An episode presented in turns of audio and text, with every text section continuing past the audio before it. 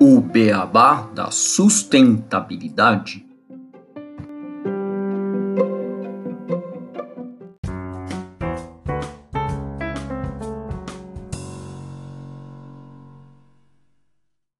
Bem-vindos ao episódio Pocket 2 do podcast O Beabá da Sustentabilidade. Como nós falamos, esses episódios Pockets são relacionados aos ODS. O episódio 2 é sobre o objetivo 2, Fome Zero e Agricultura Sustentável. Eu sou Gustavo Soares e estou aqui com o Renato Gatti para falar sobre esse ODS. Tudo bem, Renato? Tudo bom, Gustavo? E com você? Tudo ótimo e espero que também com o nosso ouvinte. O objetivo 2, como nós falamos, né, o ODS 2, é o fome zero e agricultura sustentável. O ODS é o quê? É acabar com a fome, alcançar a segurança alimentar e a melhoria da nutrição e promover a agricultura sustentável. Lembrando né, que durante as últimas duas últimas décadas, é, o crescimento econômico foi rápido e houve um grande desenvolvimento da agricultura. E com isso, a gente conseguiu já reduzir pela metade a proporção de pessoas subnutridas no mundo.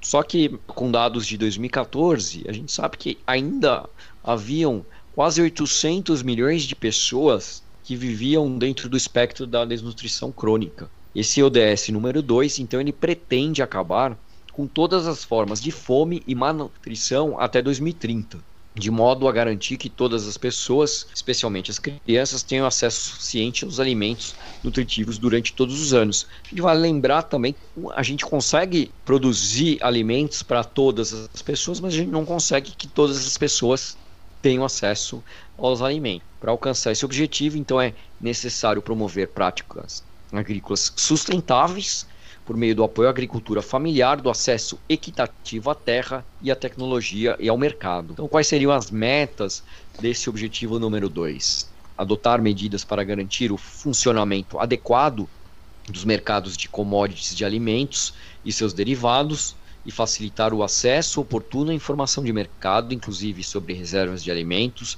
a fim de ajudar a limitar a volatilidade extrema dos preços dos alimentos, ao que a gente tem visto hoje em dia aqui no Brasil em relação, por exemplo, ao preço do arroz. É, o segundo seria corrigir e prevenir as restrições ao comércio e distorções nos mercados agrícolas mundiais, inclusive por meio da eliminação paralela de todas as fórmulas de subsídios à exportação e todas as medidas de exportação com efeito equivalente, de acordo com o mandato da rodada de desenvolvimento de Doha. Também aumentar o investimento inclusive por meio do reforço da cooperação internacional em infraestrutura rural, pesquisa e extensão de serviços agrícolas, desenvolvimento de tecnologia e os bancos de genes de plantas e animais, de maneira a aumentar a capacidade de produção agrícola nos países em desenvolvimento, em particular nos países de menor desenvolvimento relativo.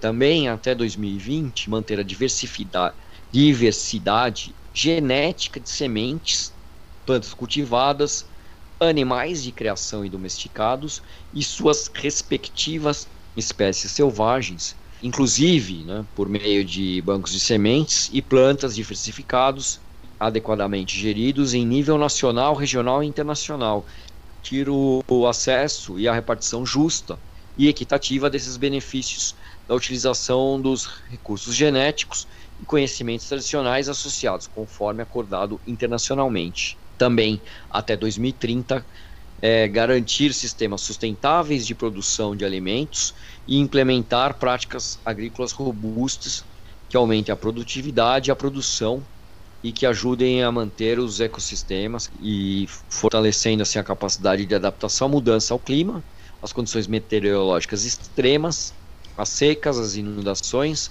e qualquer outro tipo de desastre e também melhorar progressivamente a qualidade da terra e do solo. Isso foi muito dito no episódio número 4 né, do nosso podcast. Outra meta é até 2030 dobrar a produtividade agrícola e a renda dos pequenos produtores de alimentos, particularmente das mulheres, dos povos indígenas, dos agricultores familiares, de pastores e pescadores, inclusive por meio do acesso seguro e igual à terra e outros recursos produtivos e insumos, conhecimentos, serviços financeiros, mercados e oportunidades de agregação de valor e de emprego não agrícola.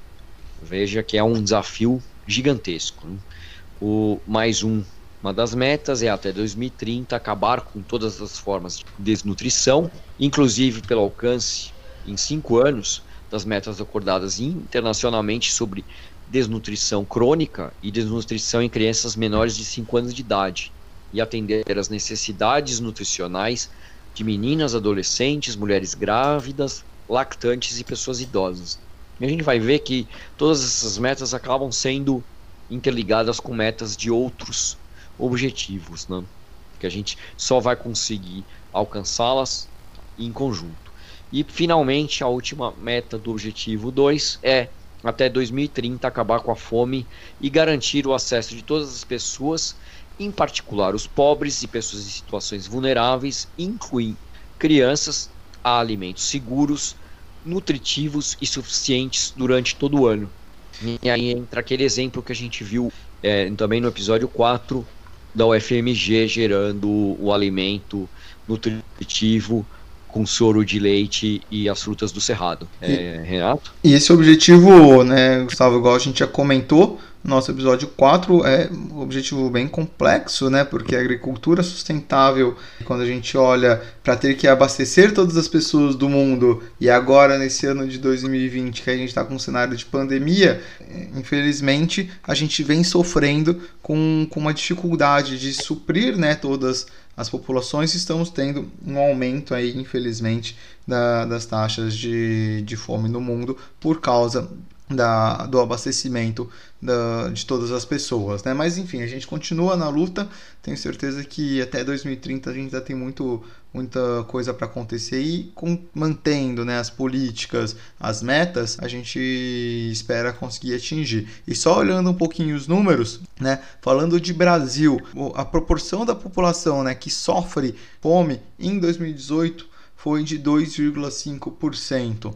Quando a gente compara com países né, como Moçambique, que em 2018 é um país que sofre bastante com a fome, foi de 32,6% da sua população sofrendo de fome, né? E Cabo Verde, também um país que tem uma população mais carente, né, e sofrendo bastante da fome, né? A gente tem uma taxa de 18,5% da população total sofrendo pela fome.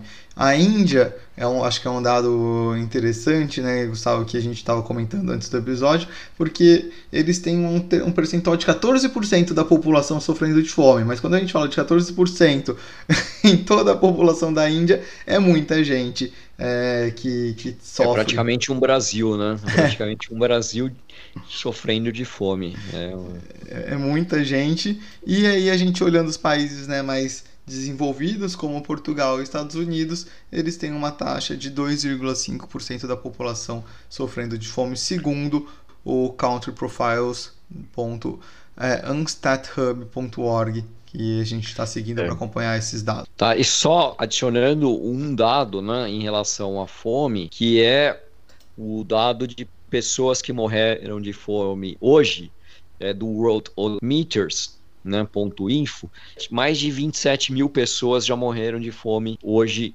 no mundo e temos dados atualizados aí de 2020, 846 milhões de pessoas sofrendo de malnutrição e de fome, né? Dados bem tristes, né? Mas a gente continua lutando para reduzir cada vez mais esses números. E quem sabe no futuro ninguém mais sofrer de fome, né, Gustavo? Sim, exatamente. Como objetivo menciona, não ter mais até 2030 nem essas 27 mil mortes diárias, que mais ou menos foi o mesmo valor do que tinha a semana passada, né, quando a gente fez o episódio número 4, e continua mais ou menos num valor similar em relação ao, àquele dia, que acho que foi no dia 10 de outubro, e hoje que a gente está gravando novamente no dia 23 de outubro. Isso aí. Bom, muito obrigado a todos. É, agradecemos novamente a participação e continuem acompanhando esse mês do podcast sobre os ODS. É, muito obrigado, deixo o meu até logo e curtam em todas as plataformas de podcasts em que estamos disponíveis, inclusive estamos no Instagram, o Beabá da Sustentabilidade.